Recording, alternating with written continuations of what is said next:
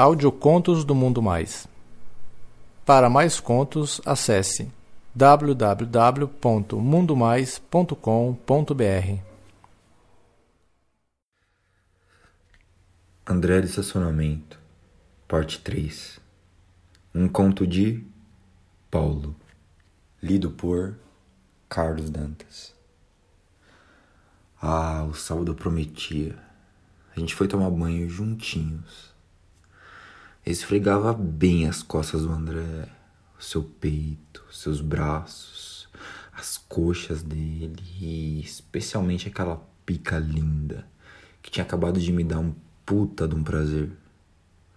Quando ele foi esfregar as minhas costas, ele aproveitou e me sarrou gostoso, me agarrando, me abraçando por trás. Meu, tava uma delícia sentir aquela rola que tava durona no meu rego. Eu empinava a bunda e beijava sua boca gostosa. O meu cozinho piscava querendo mais. O meu tesão tava mil de novo. Eu virei de frente para ele e beijei a boca dele freneticamente. A minha língua entrava toda na sua boquinha e a dele na minha. Ele pegava com a mão a pica dele e punhetava de leve. Eu fui me abaixando, lambendo seu pescoço, os seus peitos o seu umbigo, até que eu cheguei naquele cacete. Enfiei minha boca em tudo de uma vez e comecei a chupar bem gostoso. Quando a gente tava naquele êxtase total, a gente ouviu a campainha do estacionamento tocar. Porra, meu. Quem será que ia ser aquela hora? A gente ficou um pouco assustado. O André correu para a sala do escritório do estacionamento para olhar no monitor e voltou correndo me falando. Cara, se enxuga aí, cara. Se troca rapidão, mano. Você nem imagina quem tá aí. O André tava vermelho, visivelmente nervoso e ofegante. Ele me falou pra me arrumar bem rápido porque o primo Tiago dele tinha acabado de chegar. Ele nem esperava isso porque ele tinha dito que ia vir para São Paulo, mas só na quarta-feira da semana seguinte. Eu me enxuguei bem rápido, Coloquei as minhas roupas e as pressas e o mesmo fez o André e em seguida ele me falou o seguinte: Cara, vamos combinar o seguinte, mano. Se ele perguntar o que você tá fazendo aqui, você fala que é o dono do estacionamento e que veio só ver se estava tudo bem. Aí eu concordei com a história inventada, mas eu não estava muito seguro que o primo dele ia desconfiar, né?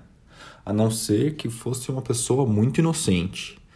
Porque, meu, o cheiro de sexo que tava se espalhando por todo aquele ambiente, cara, era muito forte. E além disso, os dois estavam de cabelo molhado. Mano, eu ia ter que pensar em alguma outra coisa e super rápida. O André entrou naquela pequena sala da sua moradia e me apresentou seu primo Tiago, como tinha sido combinado. O proprietário do estacionamento que tinha vindo dar uma olhada para ver se tudo estava bem. Mal ali direito, só esticando a mão assim para cumprimentar, mas, porra, tava visível no olhar dele que ele não tava acreditando naquilo que contaram para ele. O Thiago então pediu pro André para ele ter uma conversa reservada com ele. Me deixaram sozinho. Eu fiquei ali esperando, com o coração a mil e com a cabeça conturbada. Pô, mil pensamentos, cara, me corriam naquele momento. O que será que eles estavam conversando, cara? Será que o outro desconfiou mesmo? Porra, mano, e se ele descobrir e contar pros outros? E se eles souberem de mim? E se eu fuder com o André, cara? Mano, eu tô perdido, cara.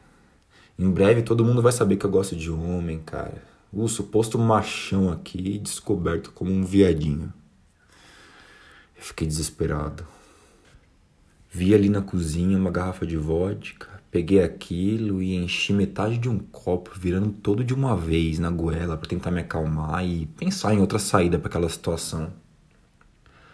O André voltou falando que o Thiago tinha ido comprar alguns cigarros, mas falou que ele não tinha acreditado em nada do que ele tinha falado. Falou que ali tinha rolado sexo sim, que tava claro, que tava com cheiro de porra no ar, que os nossos cabelos estavam molhados, porra. Bem que eu tinha desconfiado, meu. O André ficou apavorado com a possibilidade do primo dele contar que achava que ele estava transando com um homem e acabar que a família toda dele ficasse sabendo. Ele começou a chorar. Aí eu comecei a pensar e sugeri para ele: Cara, faz o seguinte, mano. Quando seu primo chegar, você fala para ele que tem que fazer alguma coisa no estacionamento aí, tipo, sei lá, mano, olhar se tudo tá trancado, se apagou as luzes, se a água não tá vazando. Inventa alguma coisa aí, cara. Inventa alguma coisa que eu vou trocar uma ideia com seu primo.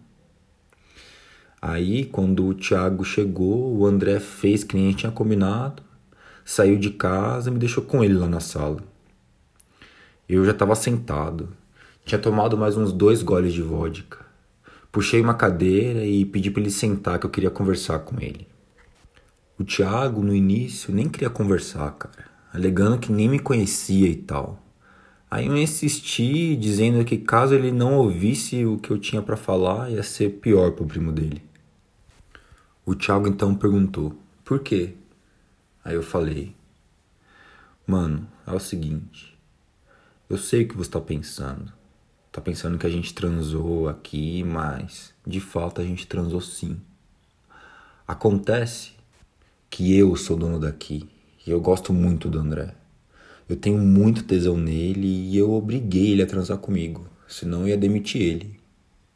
Se ele me comesse gostoso, eu além de não demitir, ainda ia dar um aumento de salário para ele.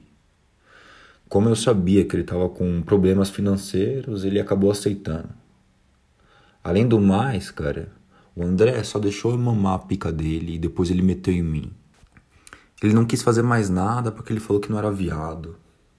Aí eu falei também pro Thiago que se ele contasse alguma coisa para alguém, principalmente da família deles, eu ia demitir o André.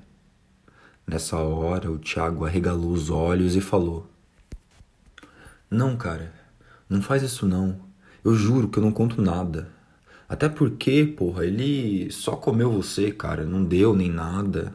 Eu, porra, eu também já comi um amigo meu na escola lá em Fortaleza. Mano, quando ele falou isso, cara, eu não só me senti completamente aliviado, como eu comecei a maquinar outras coisas. Principalmente quando eu comecei a reparar no Thiago. Um loirinho, queimado de sol, com seus 1,75m, um corpo magnífico, ainda mais da hora do que o do André, estilinho de surfista, um peitoral do caralho, cabelinhos encaracolados e uns olhos cor de mel de babá.